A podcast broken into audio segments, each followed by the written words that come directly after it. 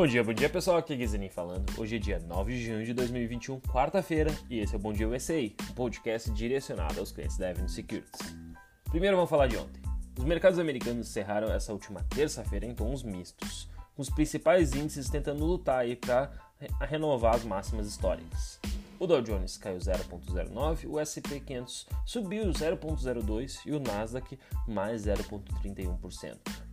Entre os destaques da economia de ontem, a gente teve dados de empregos, o JOLTS, que em abril atingiu um novo recorde, 9,3 milhões de vagas, em meio a uma recuperação econômica. Outro dado positivo de ontem foi a balança comercial, que ficou em menos, menos 68,9 bilhões de dólares, que é negativo, naturalmente, porém melhor do que o esperado pelo mercado. Os investidores estão de olho principalmente na próxima reunião do FONC, que está marcada aí para o próximo dia 15 e 16 de junho. Muito se fala dessas possíveis decisões que o Banco Central americano pode tomar, principalmente para combater a inflação e quais os rumos da política monetária. Por fim, a gente ainda teve os, o dado do Senado aí com relação ao projeto de tecnologia e manufatura, que eles estão tentando combater a China, principalmente na questão dos nanoprocessadores, microprocessadores. E o projeto inclui financiamento aí de pesquisas científicas, subsídios para fabricantes de chips e robôs e também uma reforma na National Science Foundation, que é o principal órgão aí de ciência é, americano. Entre os destaques dos setores que a gente teve ontem, na terça-feira o petróleo subiu 0,86, a maior alta do dia, é, desculpa, a segunda maior alta, a primeira maior alta a gente teve XBI, que subiu 4,62, bem acima da média. Na ponta negativa a gente teve o XLU, que é Utilities, com queda de 0,85, e o XLF, que é o setor financeiro de bancos, com queda de 0,26. Além disso, a gente teve nessa terça-feira o dólar fechando cotado a 5,03, uma alta de 0,02, leve alta. No cenário externo, a gente tem que lembrar que as atenções estão voltadas principalmente para a divulgação dos dados CPI, que a gente deve ter amanhã, e isso deve mexer principalmente com a política monetária, que o Federal Reserve deve é, mexer ou não nos próximos meses. E no cenário interno, a gente teve aí vendas de comércio no Brasil que cresceram bem mais do que esperado em abril, tiveram a maior alta em 21 anos, por isso que o dólar nos últimos nas últimas semanas tem se valorizado. Desculpa, o real contra o dólar, né? Tanto que a gente vê 5.03 é o menor valor desde dezembro do ano passado. Agora vamos falar de hoje. O que, que a gente tem? Na madrugada no continente asiático, a bolsa de Xangai subiu 0,32, só que no Japão o Nikkei fechou em 0,35 de queda. Já na Europa, os tons estão mistos. A Eurostox leve queda 0.07, hoje às 7h30 da manhã, horário de Brasília. Além de, disso, o FTSE 100 opera 0.10 de queda, o DAX índice alemão e o CAC 40 índice francês em leve queda de 0,42 do DAX e alta de 0,02 do CAC, o único que está em alta, mas ainda assim todos próximos do 0 a 0. O mesmo se reflete nos índices americanos, que também estão em tom mistos. O S&P 500 sobe 0,01, levemente acima do 0 a 0. Dow Jones caindo 0,08 e o Nasdaq sobe um pouco mais, 0,17% agora pela manhã.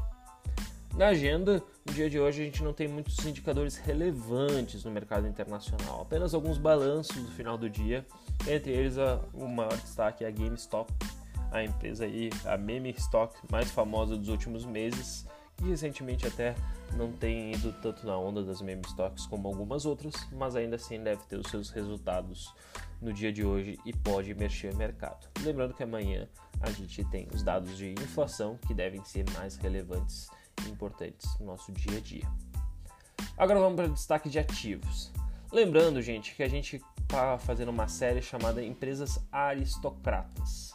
Quem, quem não conhece as empresas aristocratas, ouve ontem o podcast do Will Castro Alves, falando um pouco mais de como é que funciona o setor, o que, que são essas empresas e principalmente é, como que você pode se beneficiar. Lembrando, para quem não, não ouviu, só para resumir rapidamente, empresas aristocratas são empresas que têm pagam dividendos pelo menos nos últimos 25 anos e têm aumentados de forma consistente. Então, isso é bem relevante. Para quem gosta de receber um dividendo, quem gosta de receber caixa, você pode encontrar belas oportunidades.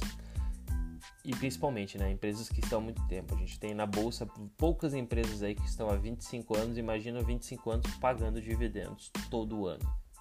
Entre os destaques ativos que eu vou falar hoje, a 3M, a Federal Realty e também a Chevron. Inclusive essa última já participou da nossa seleção Ever. Mas vamos começar com 3M, código MME. A 3M é um conglomerado multinacional que produz mais de 60 mil produtos vendidos no mundo. O seu portfólio abrange aí produtos industriais, de saúde, eletrônicos, segurança e produtos de consumo. Entre essa ampla gama de produtos, a marca icônica da 3M dá às empresas uma vantagem competitiva, e isso permite a eles liderar em uma série de mercados razoavelmente comoditizados, que não são muito atraentes aí para novos competidores, e ela consegue se manter como líder. Ela produz itens que não são importantes desculpa, que são importantes para todos os tipos de atividade de consumo, industriais e comerciais, o que é um fator chave também para a empresa cons conseguir sustentar o seu crescimento de dividendos e permanecer na lista de empresas aristocratas de dividendos. E é por isso que a gente vê ela não só liderando, mas também é, tendo consistência nos seus resultados ao longo dos anos. Em 2020, os respiradores da 3M, que são seus produtos de proteção respiratória, cresceram fortemente devido à pandemia. Além disso, as medidas para ficar em casa impulsionaram os produtos de cuidados domésticos e de reforma, também da 3M. Enquanto isso, o segmento de transportes eletrônicos continuou sofrendo. No geral, as suas receitas ficaram estáveis comparadas com o ano anterior, totalizando 32 bilhões de dólares. A verdadeira questão é, e os investidores precisam entender, o que esperar da 3M no ambiente pós-pandêmico? Alguns dos seus segmentos se beneficiaram da pandemia e podem naturalmente sofrer um declínio nos próximos meses, ao mesmo tempo que os custos, por exemplo, de matéria-prima e logística estão subindo por causa da inflação e a gente vê isso podendo aumentar os preços. Além disso, as vendas relacionadas ao setor automotivo da 3M pode sofrer uma desaceleração por conta das constantes produções de automóveis devido à escassez de semicondutores, mas existem alguns setores que a empresa pode se beneficiar bastante com a atividade com a abertura da economia, principalmente o setor de consumo, o que naturalmente faz esse balanço. A gente vê que é uma empresa definitivamente que tem está bem balanceada, que ela vai desde consumos mais básicos à tecnologia, à industrial, entre outros setores. Para quem não sabe, hoje a companhia está avaliada em 116 bilhões de dólares, não é uma empresa pequena. Negocia 19 vezes o lucro para 2021 forward, que é abaixo do setor de tecnologia, um pouco acima da média para um setor aí de varejo, por exemplo. A empresa possui 2,91 de yield e no ano suas ações sobem 16%. Outra empresa aristocrata, bem famosa, é o Federal Realty, código FRT. Essa empresa foi fundada em 1962 e é um REIT, para quem não sabe, um fundo imobiliário, focado principalmente em propriedades de varejo. Aí a gente, quando a gente fala de varejo, a gente fala de shopping centers próximos a grandes centros de populações que tende a ter, por exemplo, a sua renda média mais elevada. São mais aí de 100 propriedades que se encontram principalmente em grandes mercados em Nova York, Boston, Chicago, Los Angeles e possuem uma diversificação de inquilinos que incluem grandes varejistas nacionais como a Gap, a Home Depot e maior, o maior aluguel principalmente vem desses varejistas, além de alguns varejistas independentes. Por mais que seu portfólio, por exemplo, de inquilinos seja diversificado, a companhia enfrentou certas dificuldades durante a pandemia, né? Estar exposta a um segmento que fora diretamente afetado, como de restaurantes, é, marcenarias, vestuários.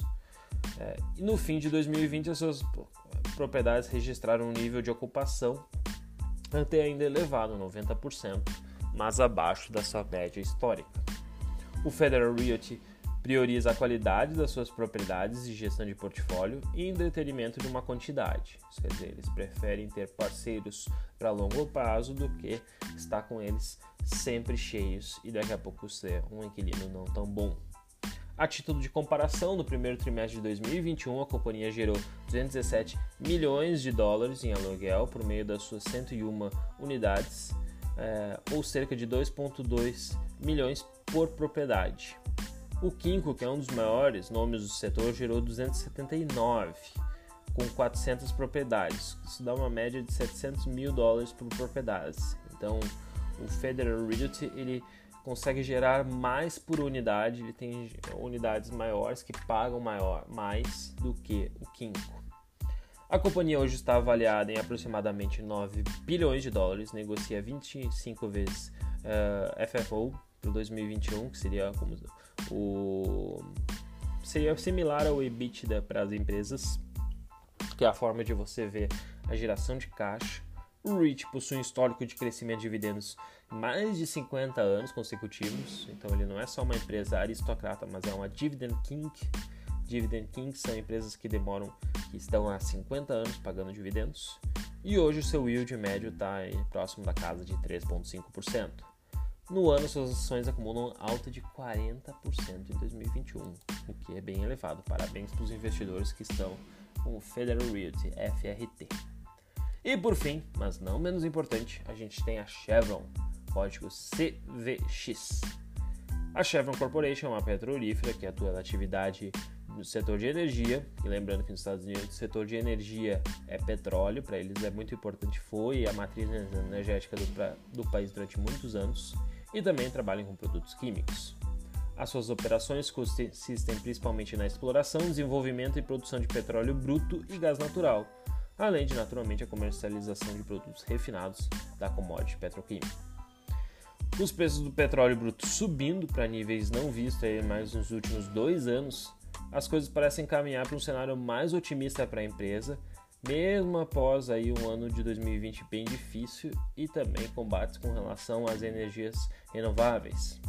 A empresa fechou o ano com uma queda de aproximadamente 30% em 2020, totalizando 94 bilhões e um prejuízo líquido de 5,5 bilhões mas mostra uma recuperação aí na sua atividade, principalmente nos últimos meses. Além das suas atividades tradicionais, a Chevron investe em tecnologias de baixo carbono através de projetos de energia geotérmica, eólica e outras iniciativas limpas, para tentar se adaptar à nova economia. Isso protege principalmente a dependência da empresa de petróleo e gás no longo prazo, caso, por exemplo, seu consumo diminua mais rapidamente do que o esperado. A companhia tem aumentado seus dividendos por 33 anos consecutivos e hoje distribui 4,93% de yield, mais do que muita empresa no Brasil. Isso lembrando que você está ganhando dividendo em dólar. Atualmente ela negocia 16 vezes lucro para 2021, lembrando que seus lucros estão recuperando, então apesar aí de 16 vezes não ser caro como um PE forward, também é, não é barato, estaria no meio termo, dado que principalmente que a empresa vai conseguir provavelmente recuperar mais com a reabertura da economia os seus lucros. No ano, as ações acumulam alta de 28%. Ano passado, elas acabaram recuperando bastante depois da queda forte que tinha tido no petróleo de mais de 40%. E esses, essa impulsão de preço não tem sido só com a renovação da economia, mas principalmente impulsionada pelas frequentes altas no preço do petróleo, que contribui com o seu resultado. Gente, espero que tenham gostado dessas dividendos aristocratas. Lembrando que a gente está fazendo essa série essa semana, a gente deve continuar um pouco mais nos próximos dias. Qualquer dúvida, entre em contato com a gente nas nossas redes sociais. O meu Instagram é gui__zaninha__. Aquele abraço, bom dia.